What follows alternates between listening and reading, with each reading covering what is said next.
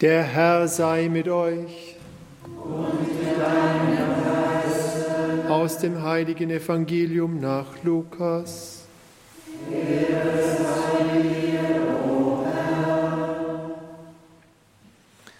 In jener Zeit kam Jesus in ein Dorf, und eine Frau namens Martha nahm ihn freundlich auf. Sie hatte eine Schwester, die Maria hieß. Maria setzte sich dem Herrn zu Füßen und hörte seinen Worten zu. Martha aber war ganz davon in Anspruch genommen, für ihn zu sorgen. Sie kam zu ihm und sagte, Herr, kümmert es dich nicht, dass meine Schwester die ganze Arbeit mir allein überlässt. Sag ihr doch, sie soll mir helfen. Der Herr antwortete, Martha, Martha, du machst dir viele Sorgen und Mühen aber nur eines ist notwendig. Maria hat das Bessere gewählt. Das soll ihr nicht genommen werden. Evangelium unseres Herrn Jesus Christus. Los sei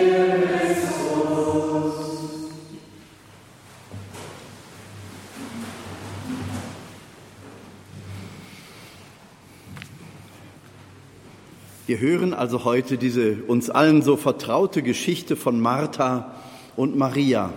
Eine Geschichte, zu der mir etliche Hausfrauen und Mütter schon gesagt haben. Siehste, die Marthas, die kommen immer zu kurz. Die werden nicht geschätzt. Darum geht es gar nicht. Diese Martha, von der wir hören, steht immerhin im heiligen Kalender. Aber nicht wegen dieser Begebenheit, die wir heute gehört haben, sondern wegen einer anderen als Jesus wieder einmal dort zu Besuch ist. Und die beiden haben nämlich noch einen Bruder, Lazarus. Das lesen wir im elften Kapitel bei Johannes. Es geht um die Auferweckung des Lazarus. Und da ist es wiederum Martha, die Jesus hat Bescheid sagen lassen, dein Freund, unser Bruder Lazarus ist krank. Bitte komm, leg ihm die Hände auf und heile ihn.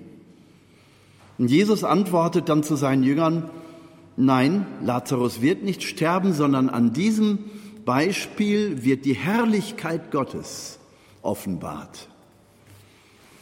Also Jesus lässt sich Zeit. Und als er dann kommt, kommt Martha ihm entgegen und es wird so berichtet im Johannesevangelium, dass das in Öffentlichkeit stattfindet. Viele der Verwandten und Nachbarn waren schon wegen des Todes des Lazarus gekommen, um ihn zu betrauern. Also die Öffentlichkeit ist präsent und Martha kommt aus dem Haus energievoll. Ich möchte es jetzt nicht näher beschreiben, die Fantasie jedes Einzelnen reicht aus. Du bist zu spät gekommen.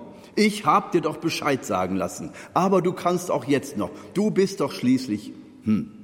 Sie hat eine Idee von Gastfreundschaft, so wie wir heute hören.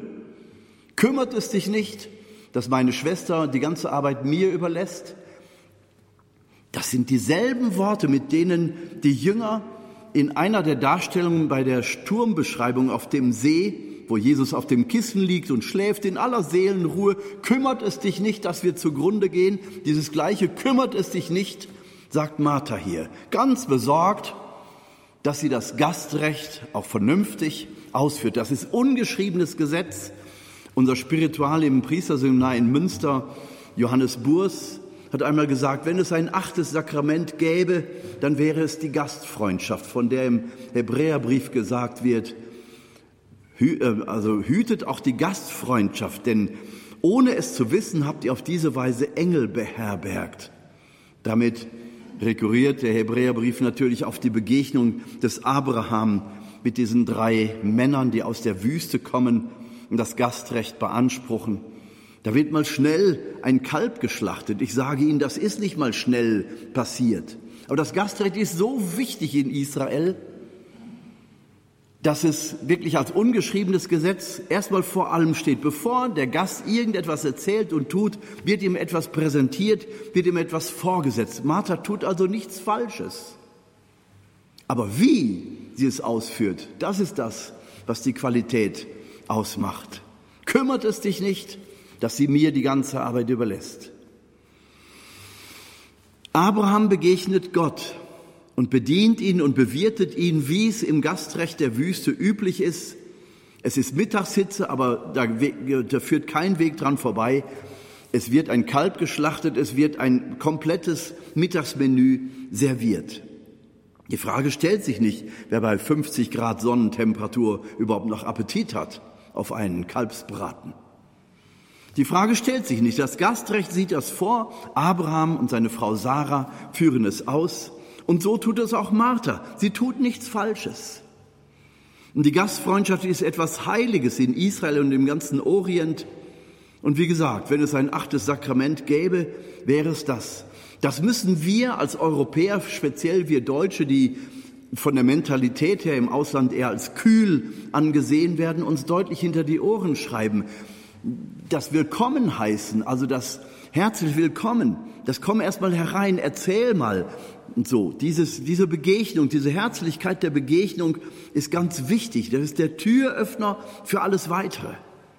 Und das war auch in den Gottesdiensten in den ersten Jahrhunderten, als Kirche noch keine Institution war und noch keine Gebäude zur Verfügung hatte, als Kirche eben als Hauskirche existierte, was vielleicht auch unsere Zukunft werden wird. Da spielte dieses Gastrecht eine unglaublich große Rolle. Niemand kam herein, ohne dass er nicht herzlich begrüßt worden ist und eben kurz von sich erzählen durfte. Und diese eigene Befindlichkeit auszusprechen, bevor man die Messe feiert, war Bestandteil der Gottesdienste. So hatte jeder schon mal etwas gesagt und beigetragen. Und das wurde zusammengeführt dann vom Hausherrn, vom Leiter der Liturgie in der sogenannten Kollekta. Nicht das Geld einsammeln, sondern das Sammeln der Intentionen, der Befindlichkeiten. Das wurde zusammengefasst im Tagesgebet. Deswegen ist heute der Begriff Kollektor. Das Tagesgebet soll die Befindlichkeit der Gottesdienstteilnehmer vor Gott tragen. Das geschieht bei uns in unseren Gottesdiensten nicht mehr, weil natürlich eine völlig andere Struktur ist. Aber am Begriff Kollektor sehen wir, da ist noch dieser Rückgriff auf die Zeit der Urkirche. Und das entspricht also diesem warm welcoming, diesem herzlichen Willkommen. Komm erst mal rein, erzähl erst mal von dir. Und dieses Gastrecht beherzigt die Martha. Sie tut also etwas Heiliges. Und dennoch gibt es etwas, das größer ist, das heiliger ist. Und da weist Jesus eben auf den Geist der Unterscheidung hin. Maria hat das Bessere erwählt, nämlich Jesus zu Füßen zu sitzen, wie die Jünger es tun, im Schatten eines Olivenbaums im Gras. Jesus spricht, erklärt ihnen die Gleichnisse oder was auch immer geschieht. Vielleicht betet er auch mit ihnen zusammen. Für die Jünger ist es der Himmel auf Erden. Also Jesus fordert Martha auf, das Gastrecht jetzt erstmal auf sich beruhen zu lassen, weil der Gast, der da ist, viel größer ist, als man sich das vorstellen kann. Also wenn Jesus da ist, wenn Jesus spricht, dann hat alles Gewöhnliche, alles an Tagesprogramm erst einmal zu schweigen. Die Gegenwart Jesu geht vor allem anderen. Es ist größer als alles andere, was wir Menschen jemals an Gutem tun können. Martha bleibt aber bei diesem Grundgesetz der Gastfreundschaft und bekommt eben innerlich die Krise, weil Maria sich einfach, wie sie sieht, faul dahinsetzt. Maria ist nicht faul. Maria hat das Bessere erwählt. Sie erkennt, dass in diesem Gast eben nicht nur ein gewöhnlicher Gast gekommen ist, dem die Gastfreundschaft gebührt, sondern es ist der Herr selbst und da muss alles andere schweigen. Da gehen wir in die Knie und genau das tut Martha nämlich, als Jesus angeblich zu spät gekommen ist. Da merken wir in dem Gespräch, wie etwas umschlägt und Jesus sagt doch, Martha, ich bin doch die Auferstehung und das Leben. Glaubst du das? Und in der Antwort spüren wir, dass in Martha in dem Moment etwas passiert ist. Ja, Herr, ich glaube dir. Jesus fragt nach einer Sache, nach einem Glaubensinhalt und sie antwortet auf die Person hin. Ich glaube dir, dass du der Messias bist. Dann wird es erstmal da einen Augenblick still und man spürt diese Ergriffenheit in Martha. Ich stelle mir vor, dass sie in die Knie geht, ähnlich wie Thomas, als er den Auferstandenen berühren darf. Mein Herr und mein Gott. Als es da so still wird, da hält Jesus diese Stille aus und er spürt die Verwandlung in Martha. Und das ist der Augenblick, der ihre Heiligkeit bezeichnet. Es geht ihr nicht mehr um die Sache, nämlich dass ihr Bruder leben möge. Es geht ihr gar nicht mehr um irgendetwas, sondern es geht ihr ganz zentriert um Jesus. Und als sie das begriffen hat, da spricht Jesus sie an und sagt, komm Martha, jetzt schauen wir nach Lazarus. Als sie nichts mehr von Jesus will, sondern nur noch ihm nah sein will. So wie in dieser Begegnung, von der wir heute hören. Uns muss es also auch darum gehen, vor allem, bevor wir irgendetwas tun, auch etwas Gutes. Es muss uns um Jesus gehen in der Begegnung, die unersetzbar ist. Ich weiß nicht, ob ich später noch einmal die Gelegenheit habe. Jetzt ist der Augenblick, ihm zu begegnen. Jetzt in dieser Eucharistie, die wir feiern.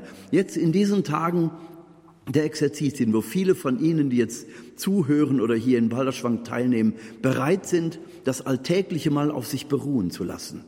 Jesus ganz in die Mitte zu stellen, ganz auf Jesus hin ausgerichtet sein, von ihm sich neu anrühren und ansprechen lassen, prägen lassen, füllen lassen und dann senden lassen. Amen.